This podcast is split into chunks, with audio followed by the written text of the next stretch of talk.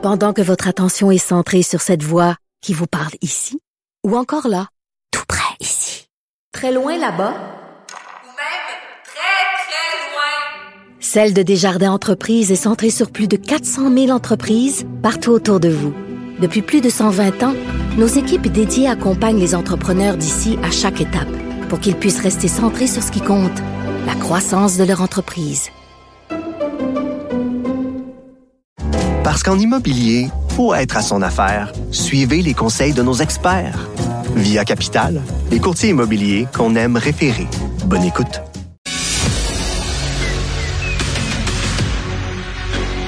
Emmanuel Latraverse. J'ai pas de problème philosophique avec ça. Mario Dumont. Est-ce que je peux me permettre une autre réflexion? La rencontre. Ça passe comme une lettre à la poste. Il se retrouve à enfoncer des portes ouvertes. Là. La rencontre Latraverse. Dumont. Bonjour Emmanuel. Bonjour.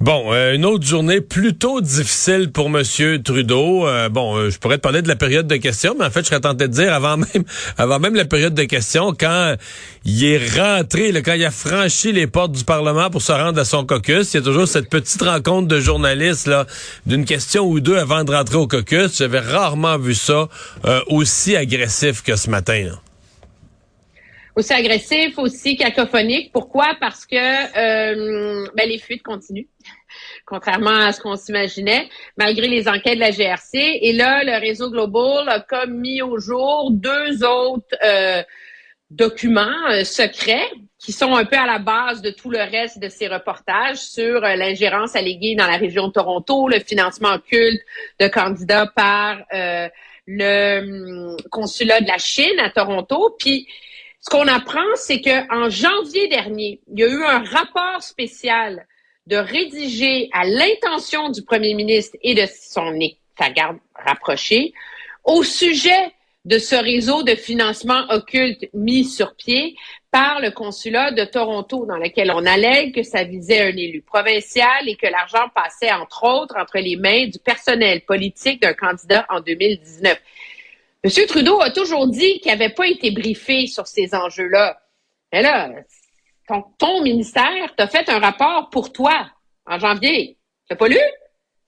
Je veux dire, c'est comme, c'est difficile. Puis après ça, l'autre chose, c'est que, tu sais, depuis lundi, on parle beaucoup du comité des parlementaires pour la sécurité nationale et le renseignement, euh, qui opère à huis clos et qui remet ses rapports au premier ministre. Ben justement, euh, Global cite un de ces rapports-là, euh, qui a été remis au bureau du premier ministre à la veille des élections en 2019, en août 2019, dans lequel on fait état d'ingérence occulte contre des candidats euh, en faveur de candidats libéraux.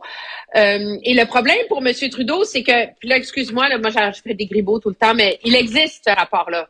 Le gouvernement est obligé de les rendre publics, les rapports du comité spécial des parlementaires sur la sécurité nationale. Le problème, c'est que euh, ils sont caviardés. Donc, on n'est pas capable. Alors, on peut en avoir la teneur générale, mais on n'a pas les détails. Mais ce qui est intéressant, cependant, c'est que M. Trudeau, on peut maintenant lui demander qui sont les députés qui ont été ciblés.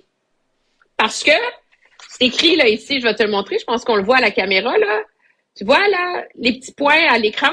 Mais elle dit voici des exemples d'activités d'ingérence étrangère visant des représentants élus et leur personnel. Puis là, il y a six exemples. Mais ils sont caviardés. On peut pas dire. Mais ils sont caviardés. Nous, on peut pas les voir, mais ils sont là. Mais M. Trudeau, lui a, Monsieur Trudeau lui a vu la, vraie version, pas caviardée, la version euh, complète du document. Là. Ben oui. Alors, je veux dire, ça, ça, ça nous donne une idée précise des réponses auxquelles M. Trudeau doit répondre. Puis, ce qui est intéressant, tu vas voir, c'est que à la Chambre des communes, euh, il s'est fait vraiment mais bombarder par le chef conservateur. Combien d'élus, combien d'argent, euh, Pouvez-vous nous dire oui ou non? Si des gens dans votre caucus ont été ciblés par l'ingérence? Pouvez-vous nous dire oui ou non si des gens du personnel ont été ciblés par les Chinois? Pouvez-vous nous dire oui ou non si vous le Parti libéral a reçu un sou d'argent de la Chine, etc.? Et M. Trudeau avait une réponse, mais chirurgicale à ça. Puis quand c'est mot pour mot la même réponse en français puis en anglais, là, tu sais qu'il y a quelqu'un qui a passé pas mal de temps à la formuler. Je n'ai pas d'information qu'un candidat ait reçu de l'argent de la Chine. Ça nous dit pas si des élus en ont reçu quand ils n'étaient pas candidats. Ça nous dit pas si du personnel politique en a reçu. Puis de la Chine, on s'entend, Mario, le consulat chinois s'en va pas à banque avec euh, son, son carnet de chèques au nom du consulat, genre euh, République communiste, République populaire de Chine. C'est genre avec un chèque signé par Xi Jinping, là. Pas de même ça marche, là. Tout le truc, c'est que ce sont des réseaux de financement occulte. Mais quand on parle de candidats et de la Chine, ben, c'est une réponse tellement elle laisse un, océan d'interprétations, de doutes, de questions autour de ça.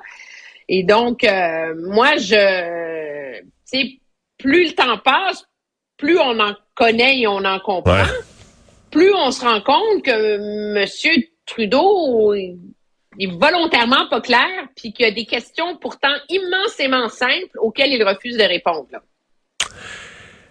Emmanuel, euh, dans un autre ordre d'idée, si on revient sur les problèmes de la Société d'assurance automobile du Québec, le, le ministre Éric Kerr, parce que bon, jusqu'à maintenant, euh, ça a surtout été la SAC elle-même qui a eu à se défendre, la ministre des Transports en tant que ministre de ministre qui parraine la SAC, qui est même rentré là, en, qui est même rentré de, façon devancée là, de son voyage en Europe pour venir euh, gérer la crise à la SAC.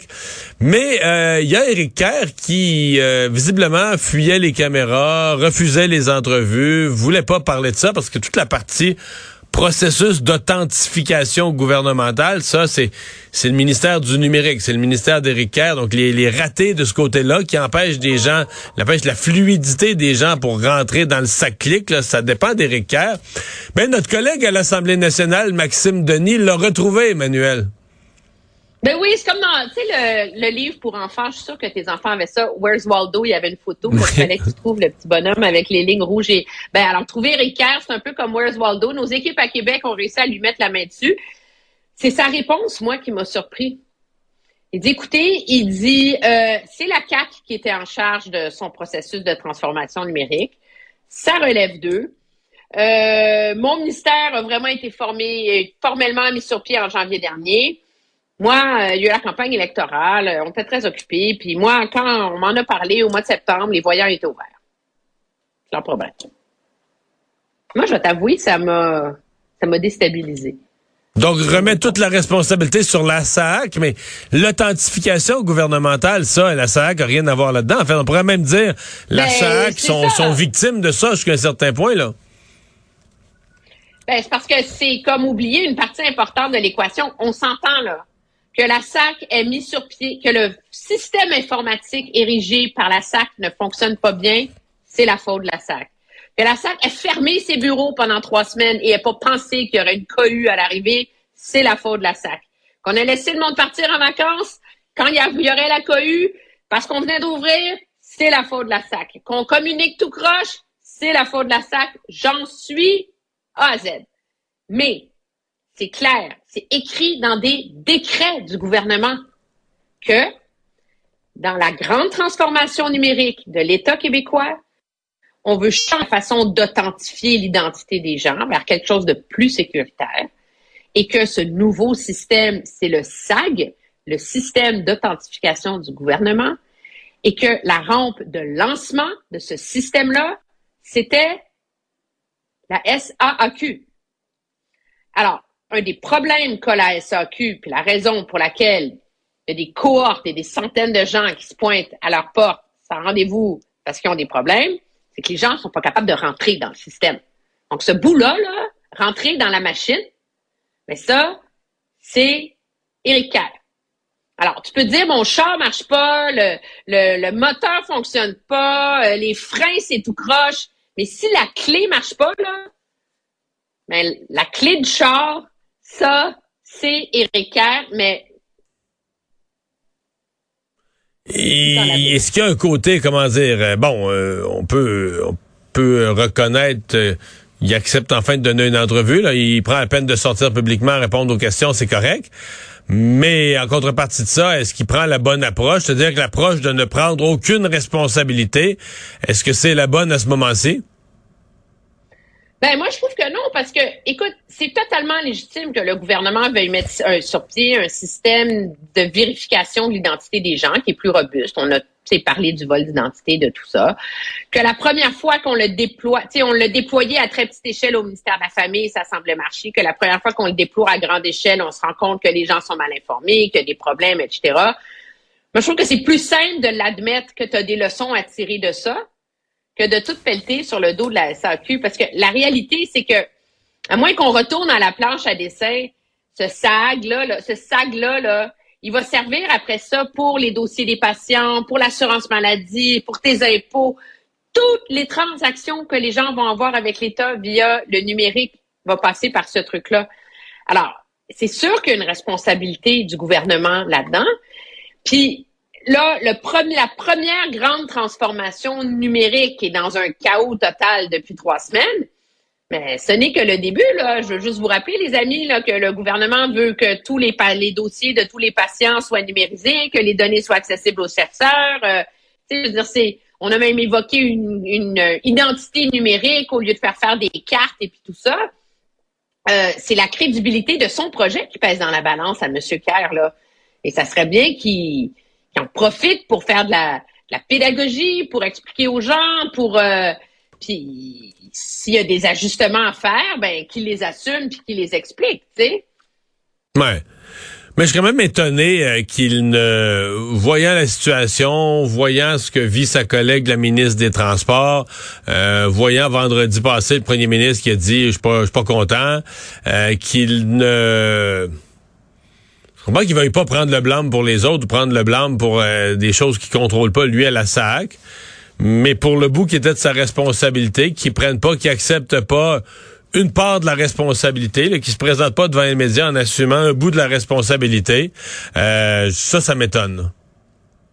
Ben moi aussi, je veux dire, j'ai été très, très, très surprise. Donc, c'est teaser. J'ai bien hâte d'entendre l'ensemble du reportage de notre collègue euh, Maxime Denis euh, à, à, 18 heures. Mais comme réaction de mettre ça sur le dos de la entièrement sur le dos de la, de la SAQ, euh, ça pose problème. les experts en authentification, c'est supposé être sa gagne à lui. Puis de toute façon, à partir du moment où tu demandes aux gens la ligne Y de ton relevé d'impôt, c'était deux relevés d'impôt à un moment donné aussi là. ben là, tu d'une part de responsabilité parce que c'est ton idée qu'on passe par un document que les gens euh, n'ont pas apporté de main de manière assez euh, régulière. On s'entend. Emmanuel, merci. À demain. Très bien, au revoir.